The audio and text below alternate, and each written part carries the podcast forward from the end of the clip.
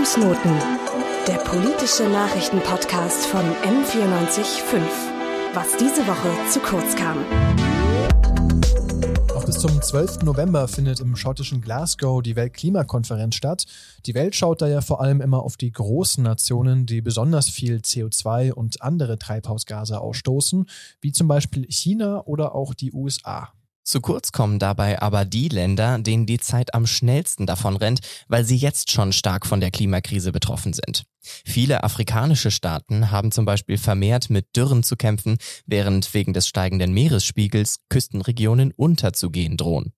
In dieser Folge der Fußnoten wollen wir uns deshalb nicht nur mit der aktuell laufenden Weltklimakonferenz befassen, sondern auch ganz konkret mit den besonders vom Klimawandel bedrohten Ländern. Dabei soll es aber auch um persönliche Eindrücke gehen. Wir sprechen nämlich mit unserer Kollegin Duigu Ogur, die einige Tage vor Ort war. Und wir, das sind ich, Joshua Heise. Und Gregor Josimosa.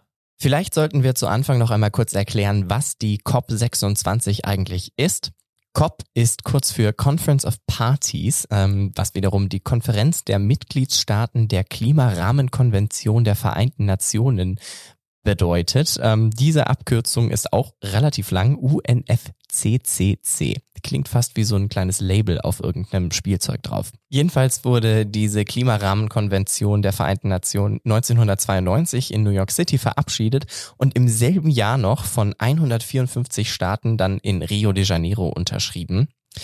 Die Konvention ist ein internationales Umweltabkommen mit dem Ziel, eine gefährliche durch den Menschen verursachte Störung des Klimasystems zu verhindern und die globale Erwärmung zu verlangsamen sowie ihre Folgen zu mildern. Natürlich ist die COP nicht die erste Klimakonferenz, die es jemals gab. Es gab schon vorher Klimakonferenzen, aber bei denen waren einfach noch viel weniger Staaten mit dabei und da war das öffentliche Interesse auch einfach noch nicht so groß. Außerdem gab es bei diesen Konferenzen auch keine großen Umweltabkommen wie eben jetzt bei den COPs. Und die erste COP, die fand dann 1995 in Berlin statt. Fun Fact, damals hieß unsere Bundesumweltministerin noch Angela Merkel. Und seitdem gab es dann jährlich in etwa eine COP und die COP26, die findet eben aktuell in Glasgow statt. Unter den teilnehmenden Ländern sind nicht nur Industriestaaten, sondern auch Schwellen- und Entwicklungsländer und darunter eben auch vor allem die Länder, die eben jetzt schon von den Auswirkungen des Klimawandels betroffen sind. Wir haben es ja vorhin schon erwähnt, unsere Kollegin Duigo Ogur, die ist heute bei uns im Studio und die ist gerade frisch aus Glasgow zurückgekommen. Hi Duigo, wie hast du die Klimakonferenz erlebt oder wie muss man sich das vor Ort vorstellen? Wie läuft es da ab? Ja, hi. Äh, genau, also das ist eine sehr große Frage. Ich versuche es mal ein bisschen äh, zusammenfassend äh, zu erzählen, was da so los war. Ähm, da waren auf jeden Fall sehr viele Leute da, 25.000 Menschen und man kann sich denken, es sind nicht nur die Länder, die da vertreten sind, sondern die da waren, waren eben die großen Staatsoberhäupter, ähm, aber auch eben ihre Party Delegates, also die Verhandler am Ende, äh, die die ganzen Sachen ähm, mitverhandeln und eigentlich nach den großen zwei Tagen die sind, die am Tisch sitzen. Das heißt, die großen ähm, Staatschefs und Chefinnen, die sitzen eigentlich gar nicht bei den Hauptverhandlungen mit, sondern das machen die Delegierten. Ähm, dann war die Presse natürlich da, ähm, aber auch zum Beispiel Observierende, also ähm, Beobachter. Genau.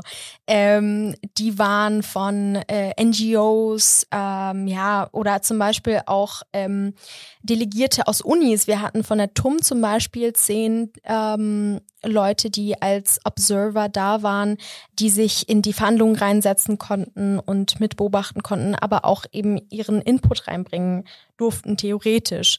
Ähm, ganz kurz noch, wer war eigentlich aus Deutschland da? Ähm, Jochen Flassbart war da, Staatssekretär an der, ähm, am Bundesumweltministerium und Maria Flachsbart, ähm, die ist auch Staatssekretärin beim Bundesministerium für wirtschaftliche Zusammenarbeit. Ähm, genau, die Angela Merkel, die war ähm, nur an den ersten Tagen da und äh, die Bundesumweltministerin, die ist erst in der zweiten Woche anwesend. Okay, du hast ja jetzt gerade gesagt, die Observierenden sind auch da ähm, und dürfen theoretisch Input geben. Aber praktisch dann halt doch nicht. Also sind die eher so für den Schein da? Mhm, okay, ja, ähm, gut, dass du das Wort theoretisch aufgegriffen hast. Also ähm, doch, die Observierenden haben tatsächlich Zugang, ähm, zumindest ab dem, ab Tag drei, also die ersten zwei Tage, das sind ja die, das, die, das heißt auch World's äh, Leaders Summit. Ähm, da sind auch ähm, ja die großen eben Staatschefs und Chefinnen da. Und einfach zur Sicherheit hat man auch die restlichen Verhandlungen abgekapselt, also nicht nur die mit den Chefinnen, sondern auch dann den Rest. Ähm, und dann aber ab Tag drei hatten die ähm, Observierenden den theoretischen wieder den Zugang, ähm, da auch wieder theoretisch, weil ähm, durch äh, Corona oder ähm, ich, ich weiß jetzt nicht, ob nur Corona da Faktor war, aber ich habe gehört, durch Corona ähm, ist es halt von der Anzahl her super limitiert.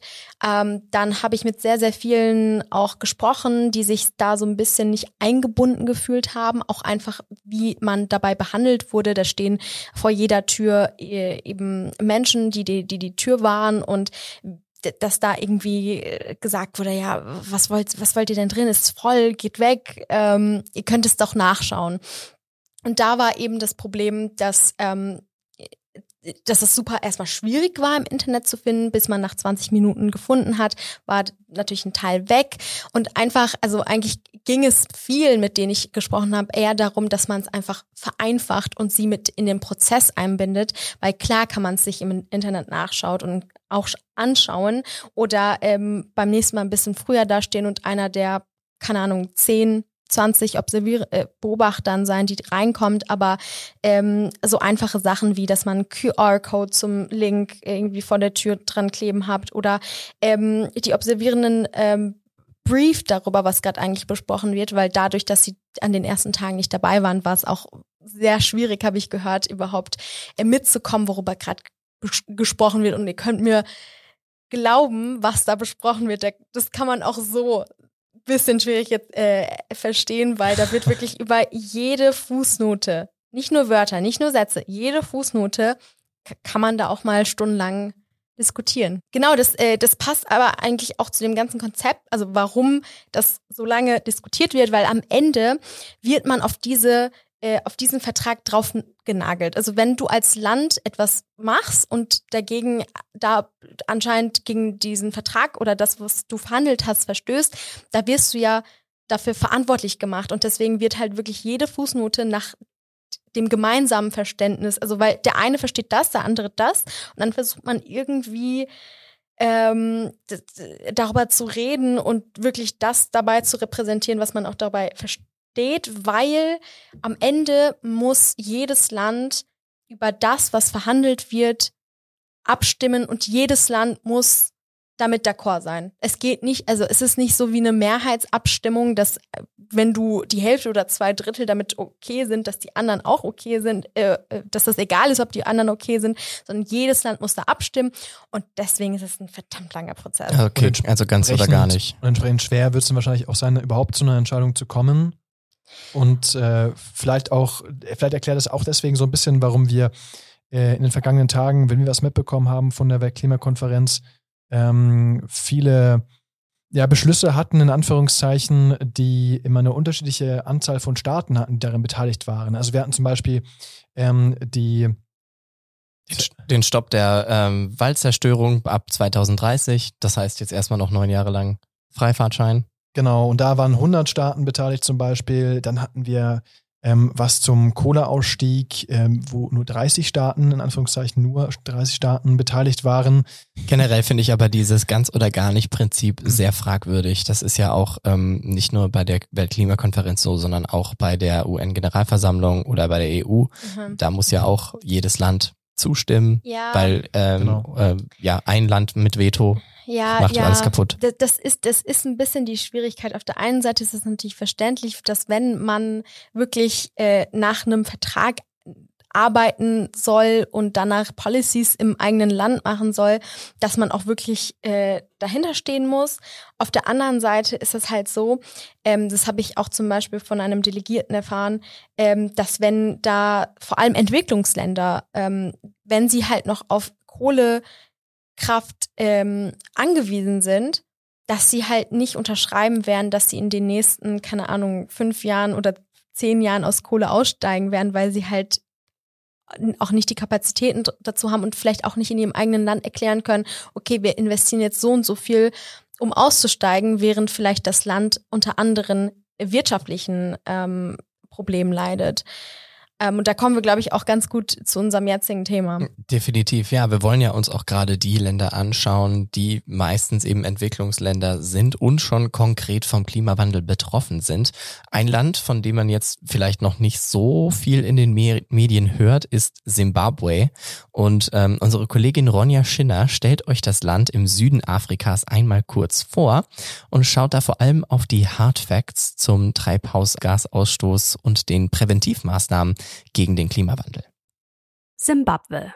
Simbabwe ist ein Binnenland im Süden von Afrika. Knapp 15 Millionen Menschen wohnen dort. Zur Einordnung etwas mehr als in Bayern, etwas weniger als in Nordrhein-Westfalen. 1994 hat Simbabwe mit 18 Millionen Tonnen bisher am meisten CO2 ausgestoßen. 2018 waren es 12,2 Millionen. Jeder Einwohner, jede Einwohnerin stößt circa 0,85 Tonnen CO2 pro Jahr aus. Zum Vergleich, in Deutschland liegt der Wert bei knapp 8 Tonnen pro Einwohnerin. Und wie sieht es mit den erneuerbaren Energien aus? Im Jahr 2018 betrug der Anteil der erneuerbaren Energien am tatsächlichen Gesamtverbrauch in Simbabwe rund 81,4 Prozent. Jedoch sind die Folgen des Klimawandels sehr deutlich. Dazu ein relativ aktuelles Ereignis. März 2019. Das Dorf Kopa wird von einem Zyklon zerstört. 130 Menschen sterben. Grund für den tropischen Wirbelsturm? Der Klimawandel. Wegen der Erwärmung des Wassers nimmt die Heftigkeit der Stürme zu. Durch den steigenden Meeresspiegel nehmen Überschwemmungen zu. Simbabwe kann sich zum großen Teil selbst mit Energie versorgen. Die Gesamtproduktion aller Anlagen zur Elektrizitätsgewinnung liegt bei 7 Milliarden Kilowattstunden, also 96 Prozent des Eigenbedarfs. Den Rest des benötigten Stroms importiert Simbabwe aus dem Ausland.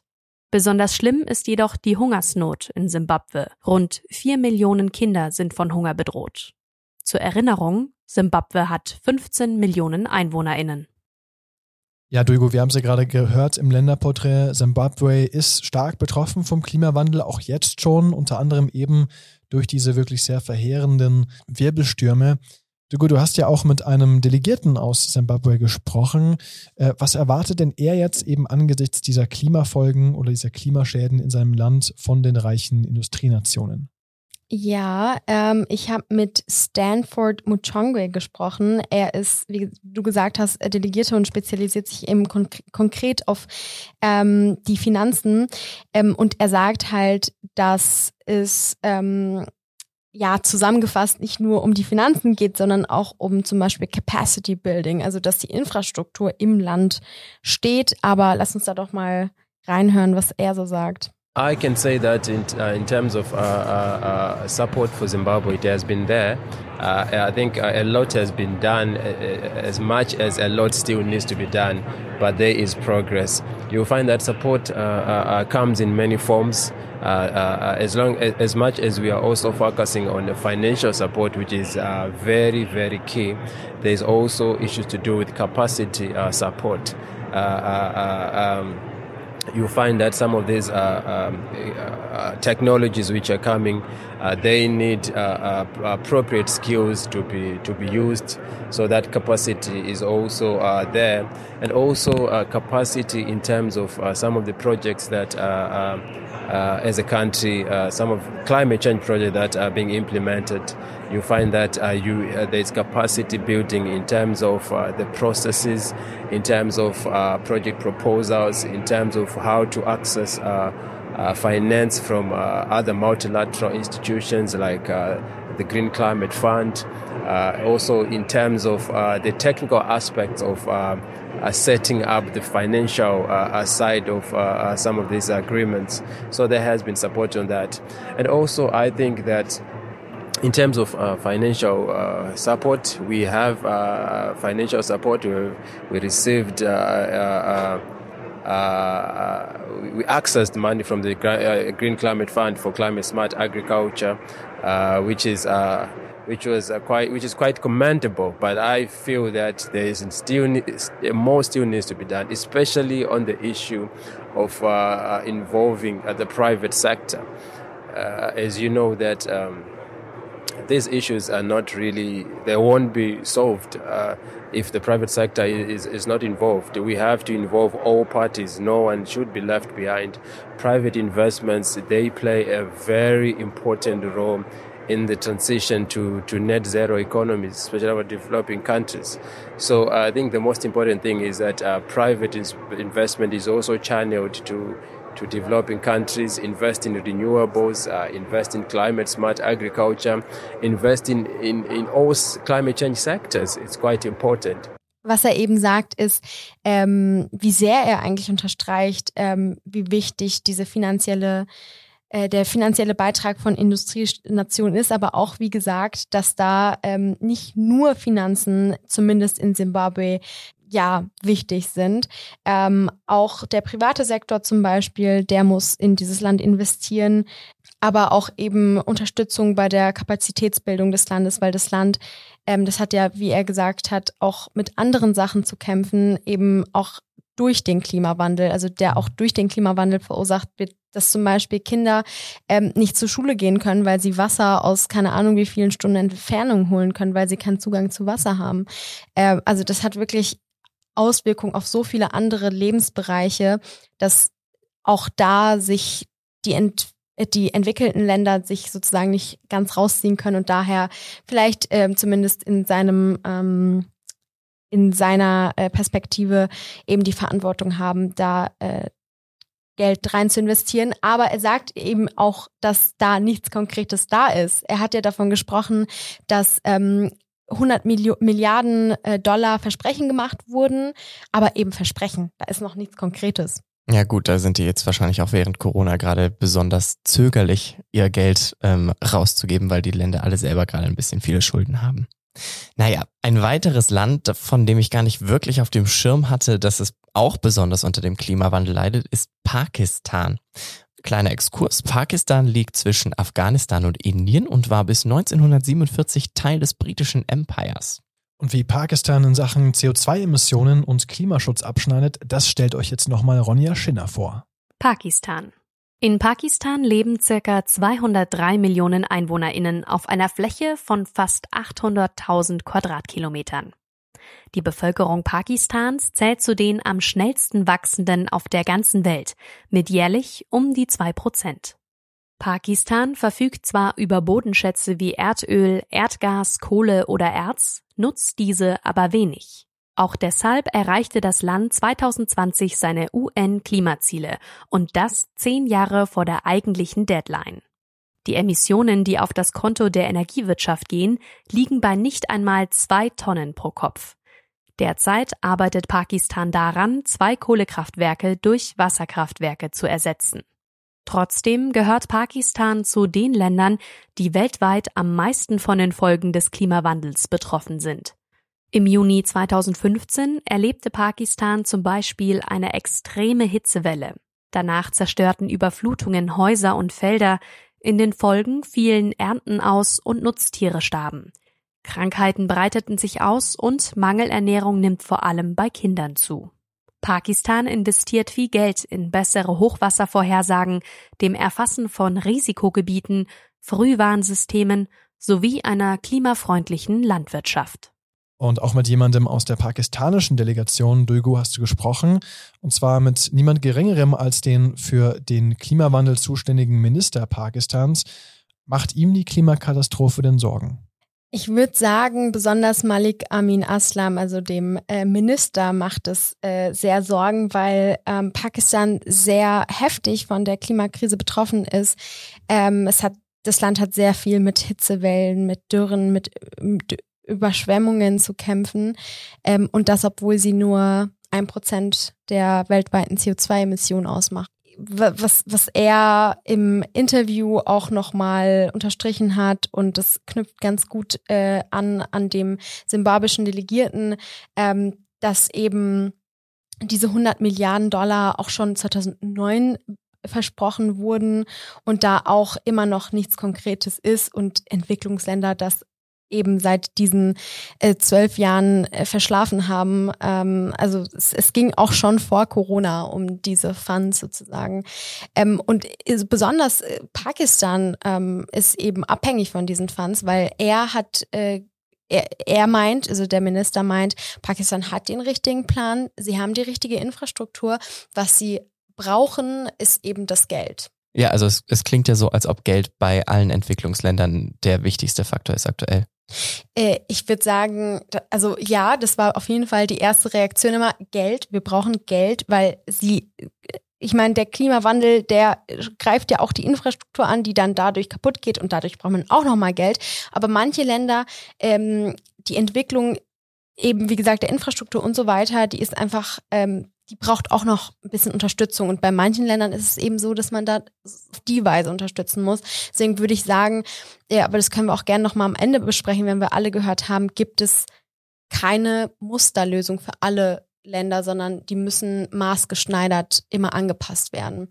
Aber ähm, genau, was sich, glaube ich, bisher alle, ja, bisher alle, mit denen ich geredet habe, einigen konnten, ist, ob es genug war oder nicht. Ich will nicht dazu vorgreifen, aber vielleicht können wir mal bei dem pakistanischen Minister reinhören, ob er denkt, ob das genug ist oder nicht.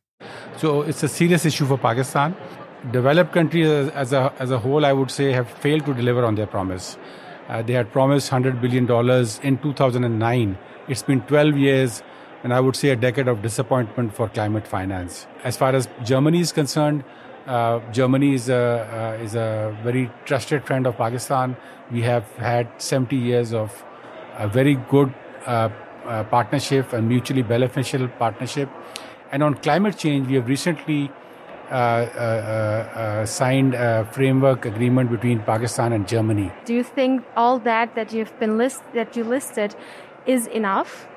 No, that's not enough. That's not even a drop in the ocean. But you know, it's it's a step in the right direction. Uh, we need to keep on going in this direction and, and, and make sure that we keep on, you know, shaking the conscience of the world, a world which is not moving at this time on climate finance. So all these countries who are the big carbon polluters need to wake up.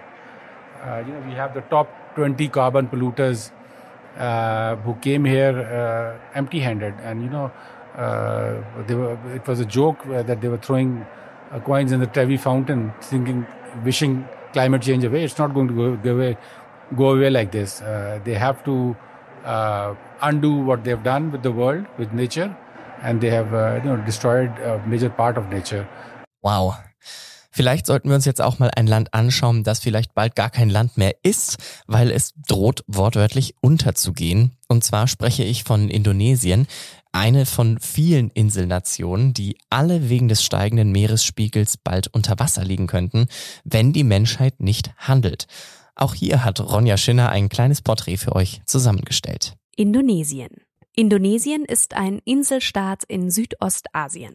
Mit über 270 Millionen Einwohnerinnen ist Indonesien das viertbevölkerungsreichste Land der Welt.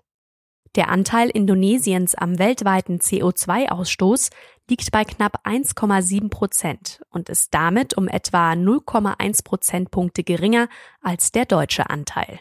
Der Pro-Kopf-Anteil Indonesiens liegt ähnlich hoch bei knapp 2,2 Prozent. Zum Vergleich, in Deutschland liegt er bei etwa 8 Prozent. Indonesien besteht aus über 17.000 Inseln mit einer Küstenlinie von 80.000 Kilometern.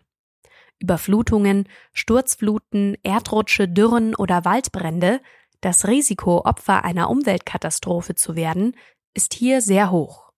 Im April 2021 lösten Regenfälle Überschwemmungen und Erdrutsche aus. Mindestens 44 Menschen starben, Tausende wurden obdachlos. Und das ist kein Einzelfall. In Indonesien kommt es in der Regenzeit zwischen Oktober und April häufig zu heftigen Niederschlägen, Überflutungen und Erdrutschen. Nach Angaben der indonesischen Katastrophenschutzbehörde leben etwa 125 Millionen Indonesierinnen in erdrutschgefährdeten Gebieten. Das ist fast die Hälfte der Bevölkerung. Durch den Klimawandel werden solche Extremwetterereignisse noch häufiger und drastischer auftreten. Bei der Stromerzeugung setzt Indonesien vor allem auf fossile Energieträger. Gut 80 Prozent des Stroms wird aus Kohle und Gas erzeugt. Der Ausbau der erneuerbaren Energien kommt nur schleppend voran. Ja, ich glaube, es reicht gar nicht, das nur einmal zu sagen. Man muss es nochmal wiederholen. Jeder zweite Mensch in Indonesien ist akut von Erdrutschen bedroht. Das ist, glaube ich, nur schwer vorstellbar. Ähm, und dann darf man eben auch nicht vergessen, es ist ein Staat, der aus über 17.000 Inseln besteht. Das heißt natürlich, der Meeresspiegel, der weiter steigt und steigt. Und äh, was ja eher auch noch schlimmer wird mit der Klimakatastrophe, äh, das wird natürlich für das Land Indonesien eine sehr große Herausforderung und wirklich eine existenzielle Bedrohung. Hast du denn mit irgendwelchen Leuten aus Indonesien sprechen können, Duigo? Ähm, ich habe mit einer Jugenddelegierten gesprochen, mit Mustika Inda Kairina und ähm, aus technischen Gründen kann ich da von ihr leider nichts vorspielen, aber ich kann auf jeden Fall darüber erzählen, dass ähm, sie auch nochmal gesagt hat, dass das auch eben soziale ähm, Auswirkungen dann am Ende hat, ähm, dass Kinder nicht zur Schule können, weil sie ähm, eben durch die Auswirkungen vom Klimawandel mit anderen Sachen beschäftigt sind, wie zum Beispiel sauberes Wasser äh, irgendwo herkriegen. Ähm, aber was mich auch vor allem interessiert hat, wenn man so viele mh, hm, Auswirkungen verspürt und eigentlich gerade in, in, also diese dramatische Lage vor Augen hat tagtäglich, ob man da optimistisch oder pessimistisch ist. Und das habe ich sie auch gefragt und den Teil konnten wir noch retten. Also. Well, I'm an optimist. I have to be an optimist, otherwise, well, we're doomed. Boah, also ist auch eine krasse Haltung, finde ich. Ähm, ja, jetzt hast du es ja gerade auch angesprochen, Gregor. Äh, 17.000 Inseln in Indonesien. Viele davon sind ja auch von indigenen Völkern bewohnt, ähm, die eigentlich von der Außenwelt komplett abgeschottet leben. Und da ist natürlich auch irgendwie die Frage, ja, was passiert eigentlich mit indigenen Völkern weltweit? Also wissen die denn überhaupt, was da so passiert oder beziehungsweise wie ähm, reagieren die denn auf ähm, die Te Machenschaften der einzelnen Länder? Und Duigo, du hast ja auch mit ähm, einer indigenen Person aus Brasilien gesprochen, richtig? Ja, genau. Und was äh, du sagst, ist ganz interessant, weil abgeschottet, ja, trifft's auch quasi hierzu, ähm, weil äh, indigene Personen eigentlich visible waren. Also sie waren sozusagen da bei der Konferenz und sie haben auch ähm, sich bemerkbar gemacht und haben von äh, sich erzählt, aber sie waren halt nicht an den ähm, Verhandlungen einbezogen. Also sie hatten keinen Stuhl am Tisch, not a seat at the table. Aber dafür waren sie trotzdem da und äh, dafür konnte ich auch mit ihnen reden. Ähm, geredet habe ich mit Alessandra Corab Silva. Das ist eine Führerin von den Mundurukus ähm, und ist eben lebt in den Amazonas und ist eben extrem vom Klimawandel betroffen. Ähm, und da muss man wirklich eine eigene Paragraphen für indigene Personen aufmachen und sagen, ähm, da ist ja nochmal das Zusätzliche, dass ähm, indigene Völker sehr eins mit der Natur und sehr nachhaltig leben. Heißt wirklich, wirklich eines der, ich habe jetzt keine Studie, deswegen kann ich nicht behaupten, das sind die, die am äh, klimaneutralsten leben, aber das sind wirklich die, die ähm, eines der wenigsten, die zum Klimawandel beitragen, aber dann doch die, die am meisten davon äh, spüren bekommen, weil eben sie eins mit der Natur leben. Ja, eben, sie geben auch ja. das, was sie nehmen, ja an die Natur zurück. Das gehört ja zu den meisten Kulturen der indigenen Völker eigentlich. Also, dass sie, ja, wie du sagst, im Einklang leben. Ja, ja, im Beispiel Brasilien kommt natürlich auch dazu, dass sie, ähm, dass, dass viele Gesetze verabschiedet werden, die sie im Gegenteil nicht schützt, sondern auch ihren Lebensbereich attackiert. Ähm, darüber habe ich auch mit äh, Alessandra gesprochen. Aber vielleicht, um ganz kurz zusammenzufassen, was für Auswirkungen das eigentlich auf ihr Leben hat, das sind nämlich viel mehr, als man sich vorstellen kann. Also ihre ganze Lebensgrundlage, ähm, dadurch, dass ihre Landwirtschaft sehr extrem davon betroffen ist, ähm, wirkt sich das aus aufs Fischen zum Beispiel, wenn sie fischen wollen, um zu essen. Ähm, es, ist, es ist halt ein Teufelskreis. Die Fische durch, durch ähm, Dürren haben wiederum kein Essen, also können sie nicht genug Fische fangen. Ähm, beim Gärtnern ähm, können sie, also den Boden können sie nicht mehr ganz gebrauchen, wegen den Jahreszeiten wiederum, die sich komplett ändern. Also das ist wirklich alles in allem ein Teufelskreis, der ihre ganze ähm, Lebensgrundlage ähm, angreift. Und sie sagt eben auch, dass, also am Ende, you're being poor. Also du, du wirst arm und being poor means, ähm, arm zu sein bedeutet, auf der Straße schlafen. Krass. Ja. Okay, die COP, die wird ja ganz gerne mal als Hoffnungsträger dargestellt oder dafür gehalten. Was denkt denn Alessandra von der COP? Ähm, die ist da nicht so optimistisch wie die ähm, indonesische Jugenddelegierte. Die sieht das so. Well, it is a bit difficult to be hopeful considering that this is COP26. So there has been over 20, this is the 26th COP. And even though this is my first it's the first time that I'm coming for COP. Uh, through the experiences of my friends and brothers and sisters who have came uh, come before, I'm concerned because even though they've been coming and you know there have been several COPs before, I still see uh, the contamination of the rivers through mercury.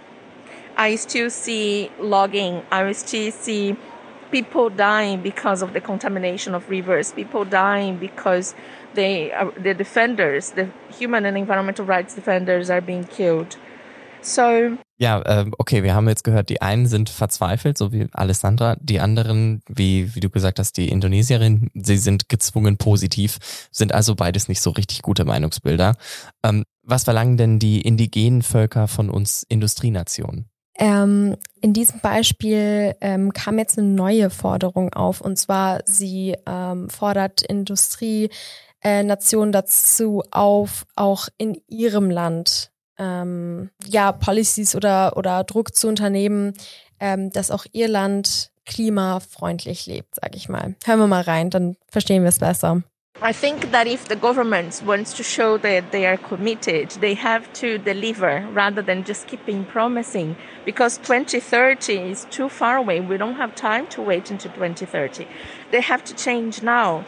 And by changing now, the first step would be to uh, promote and demarcate uh, indigenous peoples' ancestral territories. It is well known through science that is the best way to the indigenous peoples and indigenous territories are the best defenders of nature, the best way to avoid uh, climate emergency. And the second thing is to remove the invaders. The government is actually um, regulating those that have been invading. And the invasion, the destruction of our territory, our rivers, our forests, they're killing our children, they're killing our elders, they're killing our women. And the point is, the countries who are negotiating with Brazil and do not have a strong regulation to avoid that, they are complicity with the destruction, and their hands are also full of blood.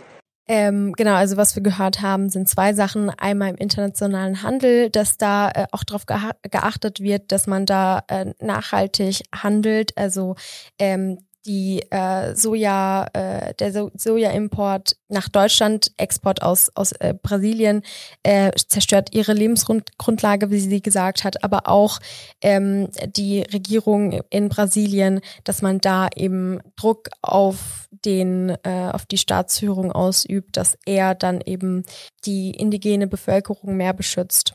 Ja, wir können also festhalten, dass wir gemerkt haben, dass die Staaten, die besonders vom Klimawandel betroffen sind, in der Regel eben auch genau diejenigen sind, die am wenigsten Schuld am Klimawandel haben, da sie eben den geringsten CO2-Ausstoß haben. Und diese Staaten, die fordern deswegen ja auch eben besondere Hilfen von den Industrienationen, die wiederum deutlich mehr CO2 ausstoßen. Und in erster Linie sind das natürlich finanzielle Unterstützungen. Aber das ist natürlich nicht das Einzige. Sie erwarten auch, dass die Industrienationen selbst eine aktivere Klimapolitik betreiben, damit sie eben auch selbst ihren eigenen CO2-Ausstoß minimieren.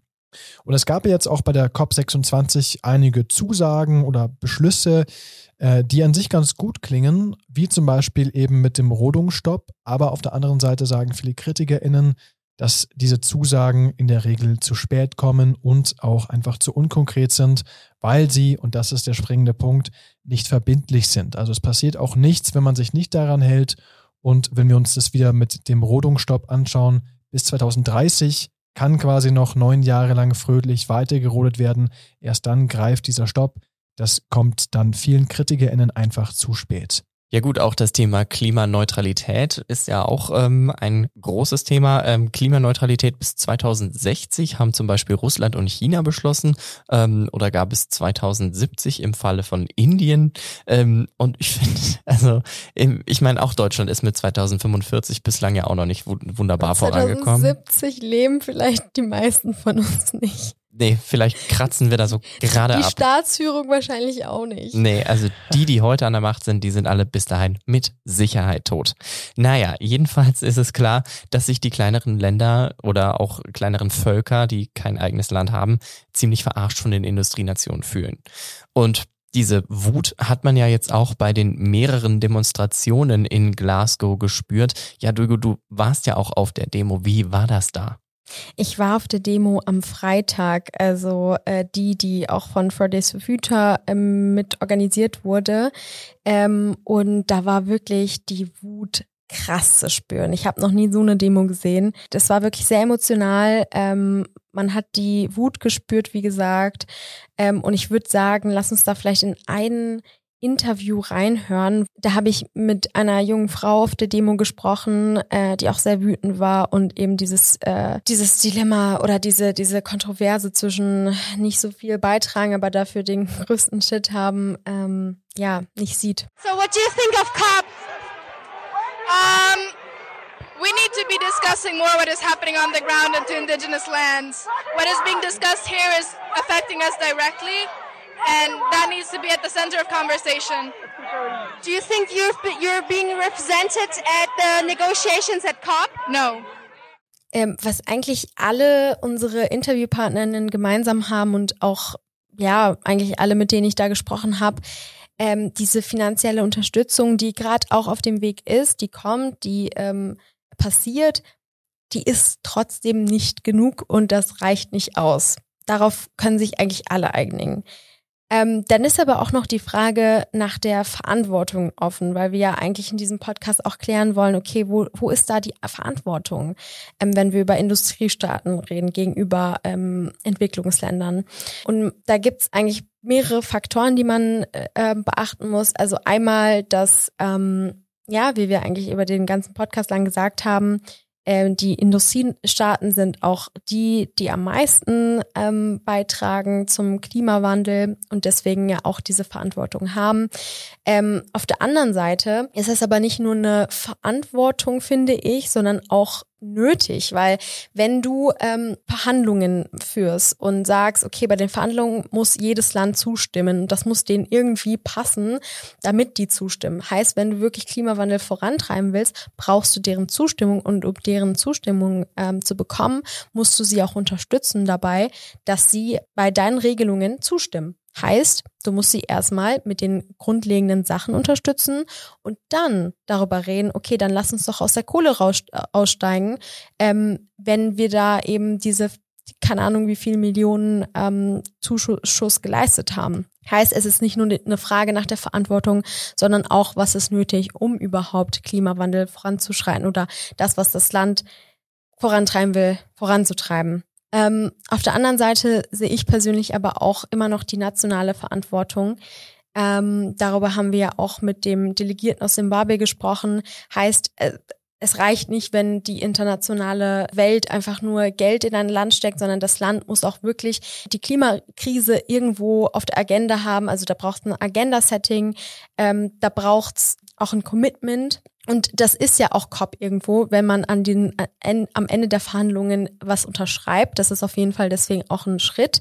Ähm, aber auch sowas wie ähm, Ja, ähm, wie wir auch schon im, im Fall Brasilien gesehen haben, ähm, die nationale Politik mit Bolsonaro, da ist halt die Schwierigkeit, das hat die Staatssekretärin beim Umwelt, äh, beim Bundesministerium für wirtschaftliche Zusammenarbeit auch gesagt, als ich sie eben nach dem Bolsonaro gefragt habe, ja, sagen Sie mal den Herrn Bolsonaro, er soll das und das machen. Gehen Sie mal zum ähm, Präsidenten so und so hin und, und befehlen Sie. Also versteht ihr, das ist das geht auch nur bis zu einem gewissen Grad, dass man diesen Druck da schafft. Deswegen, es braucht auch immer diese nationale Verantwortung. Das wäre so für mich ähm, das Fazit ähm, von unserem Podcast. Ja, aber dann stellt sich doch die Frage, ist das Konzept oder der Gedanke hinter COP überhaupt noch sinnvoll? Um es einfach zu beantworten, ich würde sagen ja, weil es gibt bisher keine andere Plattform, wo wirklich ähm, weitestgehend transparent, weitestgehend demokratisch darüber geredet wird, über die ganze Krise und weitestgehend alle an den Tisch geholt werden. Deswegen würde ich schon sagen, dass es äh, sinnvoll ist, bis wir was Besseres haben, wo vielleicht mehr Leute vertreten sind, wo es vielleicht noch zugänglicher ist. Aber trotzdem würde ich sagen, es braucht eine Plattform, die gerade auch mit so einer großen Öffentlichkeit ähm, auf so eine große Öffentlichkeit stoßt und eigentlich so weit bekannt ist, ähm, wo wir über dieses Thema reden. Ähm, und das schafft ja auch, ja, eine öffentliche Bühne dafür. Da, deswegen machen wir auch heute den Podcast. Deswegen, ja, es ist sinnvoll, wir können dran arbeiten, aber es ist sinnvoll.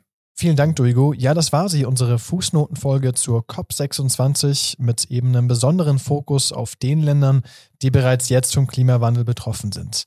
Also nochmal vielen Dank an dich, Duigo, dass du für uns vor Ort warst und uns im Studio von den Ereignissen vor Ort berichtet hast. Bedanken wollen wir uns außerdem bei Noemi Jola und Ronja Schinner für ihre Recherche. Die Sendeleitung hatte Nina Viking und Redaktionsschluss war am Sonntag, den 7. November. Moderiert haben einmal ich, Gregor Jossimosa. Und ich, Joshua Heise.